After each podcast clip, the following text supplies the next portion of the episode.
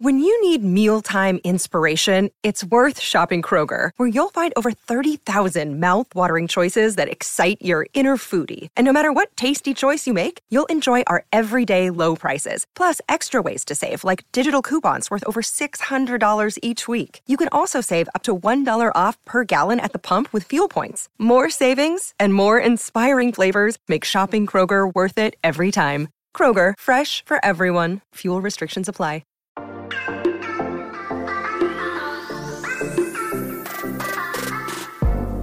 Hola, hola, muy buenas a todos y sean bienvenidos aquí a tu podcast Charlas iOS. Ya es oficial, chicos, tenemos la fecha para la WWDC. Si quieres saber de qué se trata, pues acompáñame porque aquí vamos a comenzar a hablar de lo que nos gusta, de la tecnología y de Apple. Mi nombre es John. ¡Empecemos!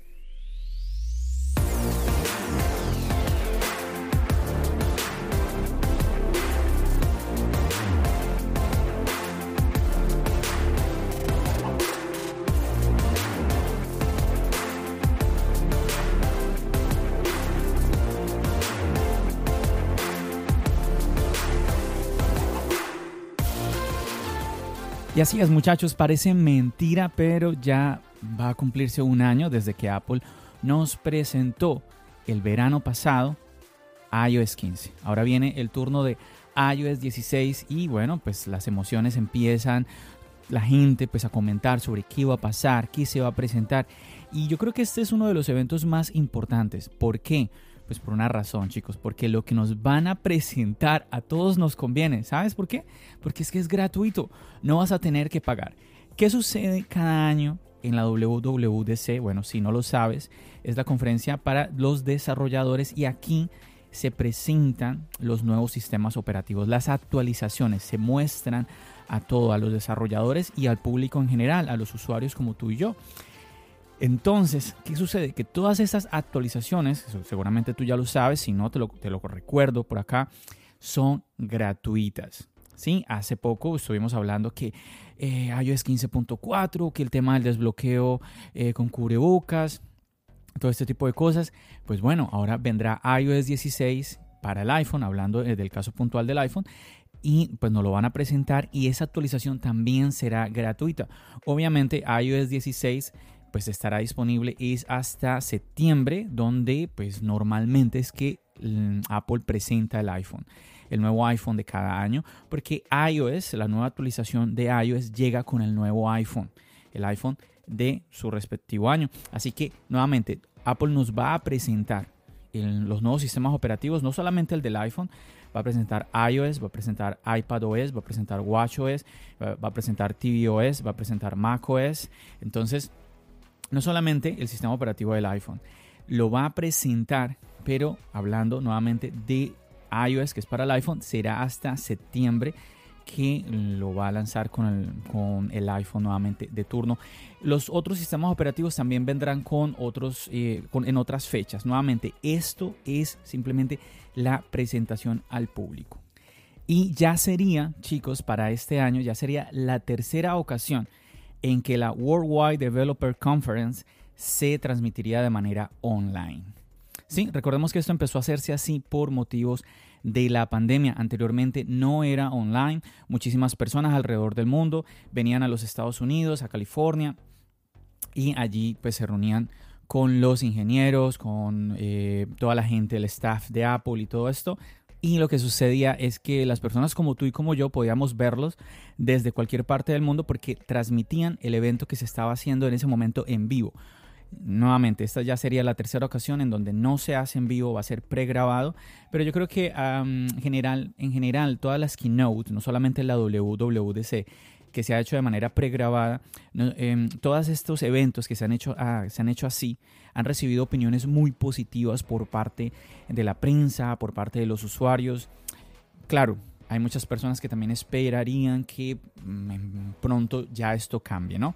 Ahora, ¿cuál es la fecha? La fecha, esto va a ser desde el 6 de junio al 10 de junio, muchachos. Así es, cinco días en donde pues nosotros vamos a, vamos a ver, tú y yo vamos a ver el evento, la, mm, iba a decir la transmisión, pero bueno, bueno, sí, la transmisión pregrabada de este evento el primer día, en junio 6, pero luego los otros días van a haber diferentes actividades que van enfocadas nuevamente para los desarrolladores. Por eso se habla, se dice de que este evento eh, va enfocado es para los desarrolladores y para ah, los sistemas operativos.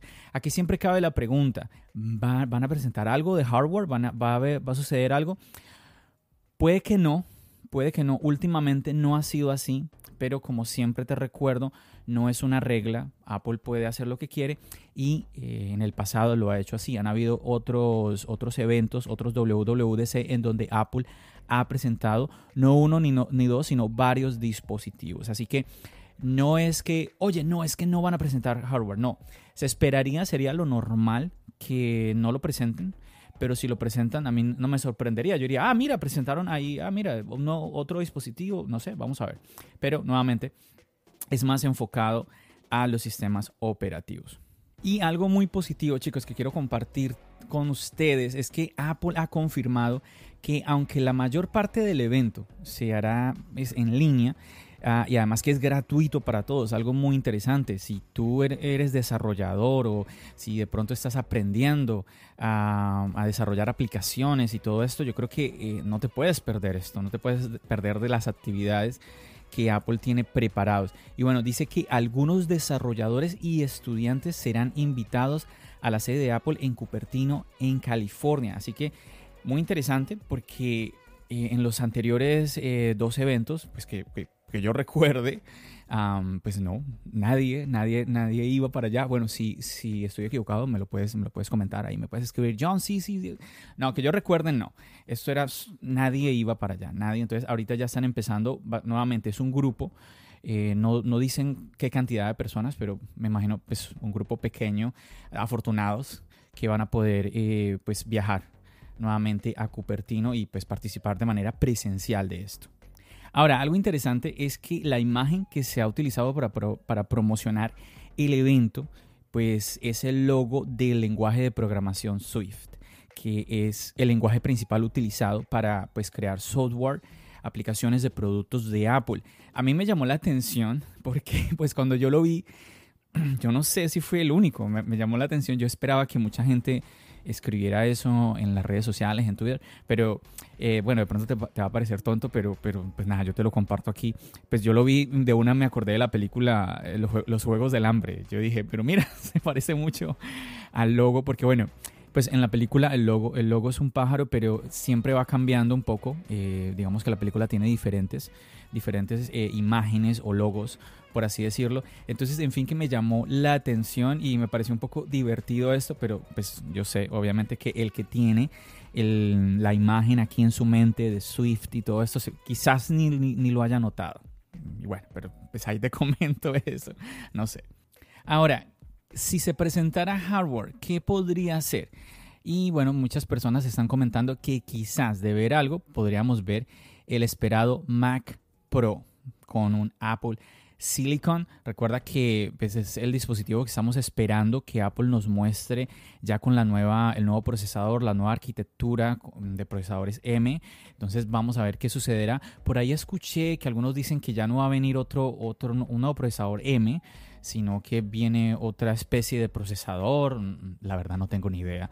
No lo sé. Mira lo que sucedió eh, hace unas semanas cuando Apple nos presenta el M Ultra.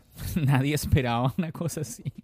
Entonces vamos a ver qué sucede. Mucha gente está haciendo bromas de que viene el, M Super Hiper Mega Ultra o no sé qué. Bueno, vamos a ver. Y lo curioso es que aquí cada vez dicen, no, Apple nos explotó la cabeza con el M. Luego Apple nos reexplotó la cabeza con el M Pro. Apple nos requete que te explotó la cabeza con el M1 Max. Apple nos requete, requete explotó la cabeza con el M Ultra. Entonces, como que, oye, ¿qué es esto? no sé, yo digo, ¿hasta cuándo? ¿Cuál es el límite? Porque yo me acuerdo que cuando apareció el M, todo el mundo se llevaba las manos a la cabeza, ¿no? Y bueno, ahora ya vamos en el, en en el M Ultra. Obviamente en la tecnología sabemos que todo es eh, pues nada, un desarrollo, vienen mejores aplicaciones, mejores sistemas operativos, mejores hardware, un hardware más potente, ¿sí? Va a pedir mm, mejores software, software más potentes, todo esto, esto se entiende, pero pues claro, cuando tú ves acá a, veces a, la, pues, a las personas decir, ay, increíble, esto es lo lo, último, tal, y, luego un mes después o dos meses después Apple te muestra otra cosa, entonces uno dice, pero pues no pues que era lo...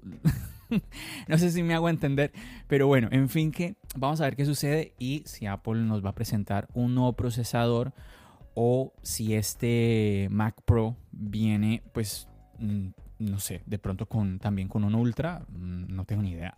No sé, pero bueno, vamos a ver qué sucede. También se está hablando de que, bueno, cuando llegará la, la, gama de los M2, pero bueno, eso ya es tema para otro episodio. Ahora, esto de la WWDC eh, definitivamente que es muy interesante, chicos, porque es como un acercamiento más entre los ingenieros de Apple y los desarrolladores que hay alrededor del mundo. Entonces, de esa manera, yo siento que se, se crea como más, más comunidad. Es un efecto muy interesante. No conozco, ojo, no estoy diciendo que no exista, pero no conozco. Mm, si, si, tú lo conoces, me gustaría mucho que, que, me lo contaras. Pero es un efecto, es un efecto interesante en, en, Apple, ¿no? Que se crea como una especie de comunidad. Sí, eh, no sé, me llama muchísimo la atención porque siento que eso también sucede con la WWDC el hecho de que las personas, los desarrolladores, pues puedan compartir más de una manera un poco más cercana, más directa con Apple, incluso en medio de la pandemia, incluso en los dos años pasados, donde pues nadie asistía, pues eh, Apple cambió eh, la dinámica, hacerlo, hacerlo todo de manera online. Igual tú podías como tener acceso a, un poco más cercano nuevamente con la compañía. Entonces me llama muchísimo la atención. Mira, incluso por acá tengo algunas palabras de Apple diciendo, nos encanta conectar con nuestros desarrolladores y esperamos que todos nuestros participantes salgan sintiéndose energizados por su experiencia. Así que, con lo que te decía, muy, muy interesante. Además de que hay 30 millones de desarrolladores, no puede, 30 millones, 30 millones de desarrolladores registrados de Apple, según pues lo confirma el gigante tecnológico.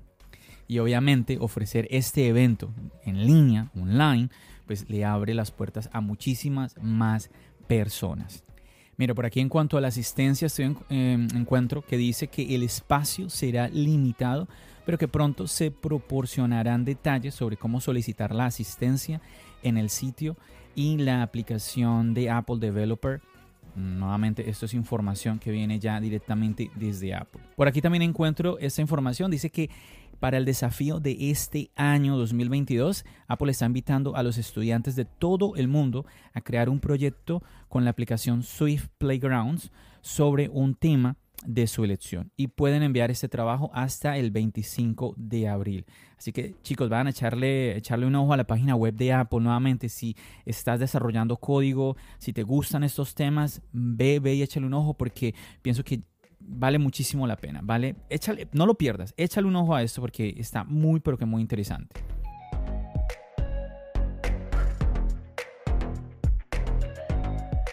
Bueno, ¿cómo lo ves? ¿Cómo ves esto que te estoy comentando? No sé si te emociona. Yo diría que sí, porque te recuerdo, es que todos vamos a poder acceder a las actualizaciones que Apple nos presente. Obviamente, sí. Seguramente me estás regañando. John, pero es que yo tengo tal dispositivo que ya está un poco viejo, yo no voy a poder actualizar. Bueno, obviamente, chicos, recordemos, recordemos que pues si Apple saca un software más avanzado y tu hardware, eh, tu iPhone, Imagínate, tiene 5, tiene 4. Bueno, ya a decir, no, pero si ya. A ver, es que esto es un tema. este es un tema. A ver, Apple está actualizando dispositivos ya muy antiguos. Por ejemplo, en los iPhone, tú ya lo sabes, el iPhone 6S.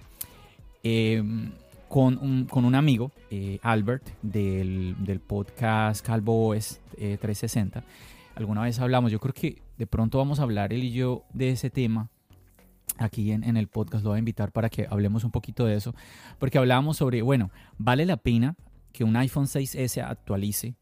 Ah, por ejemplo, cuando actualizó iOS 15, cuando no tiene todas las características de iOS 15, pues él me decía que, que no, y yo le decía, bueno, para mí vale la pena porque igual estás actualizando, así tengas una o dos características de 10 que estén presentando, pues estás teniendo una o dos.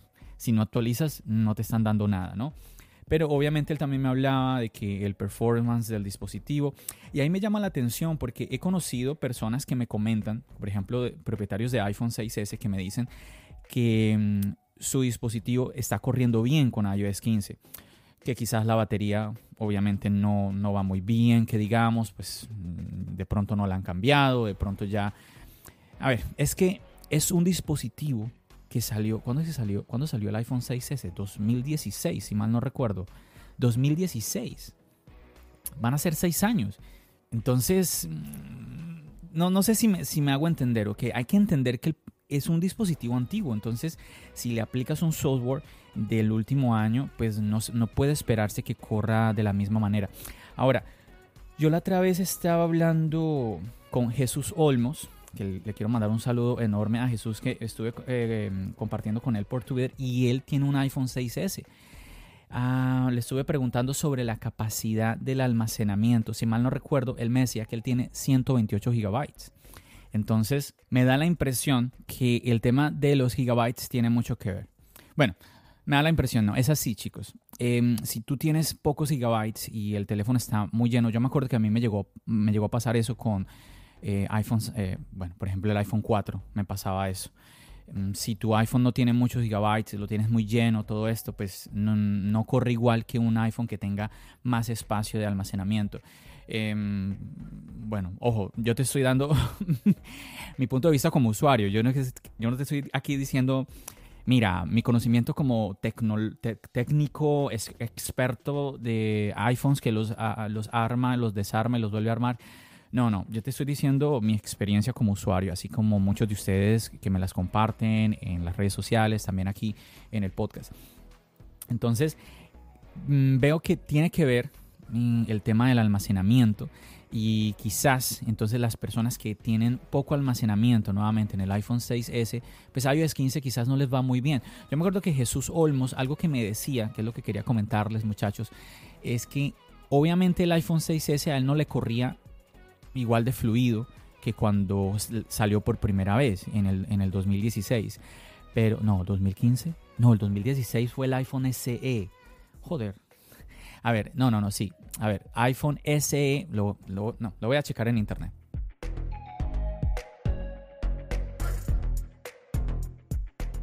Listo chicos, lo encontré.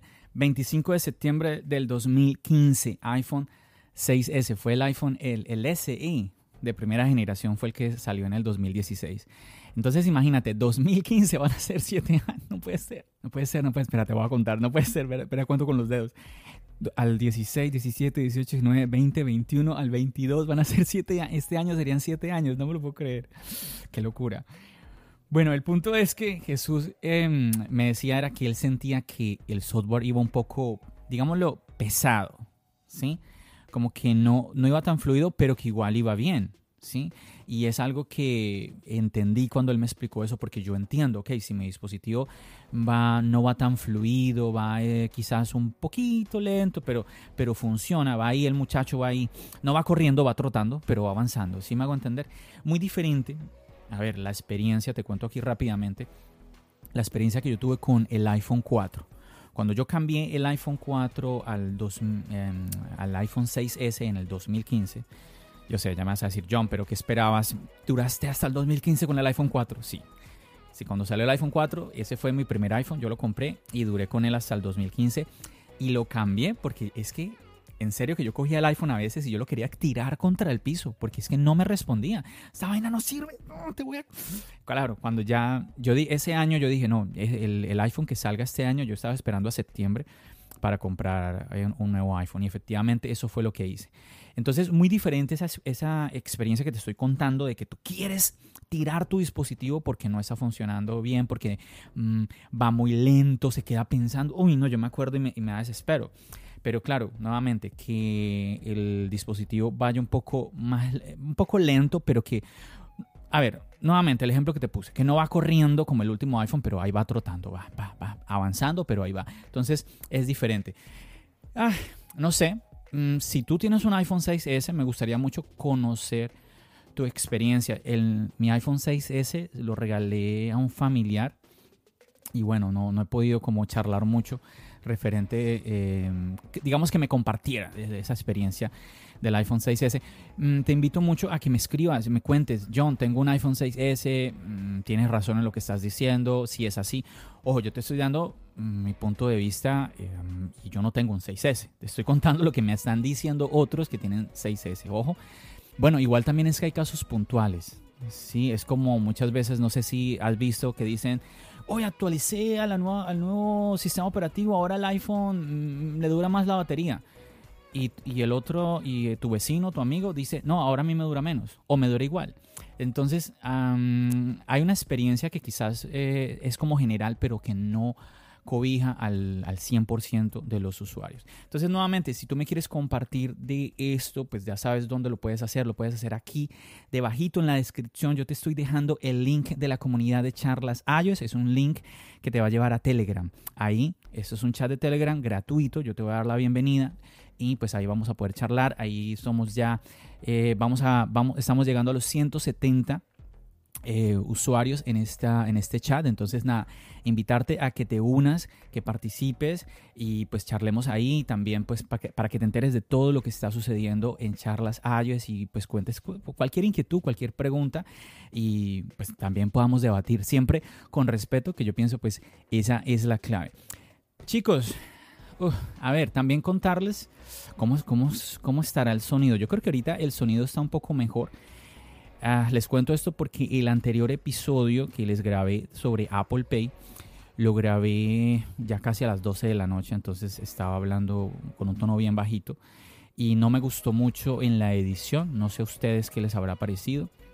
Ahora ya estoy grabando de día, entonces como que me siento más cómodo, eh, como elevar un poco más el tono de la voz pero en el cuarto en donde estoy y pues se siente como que mucho, sí, hay mucho eco.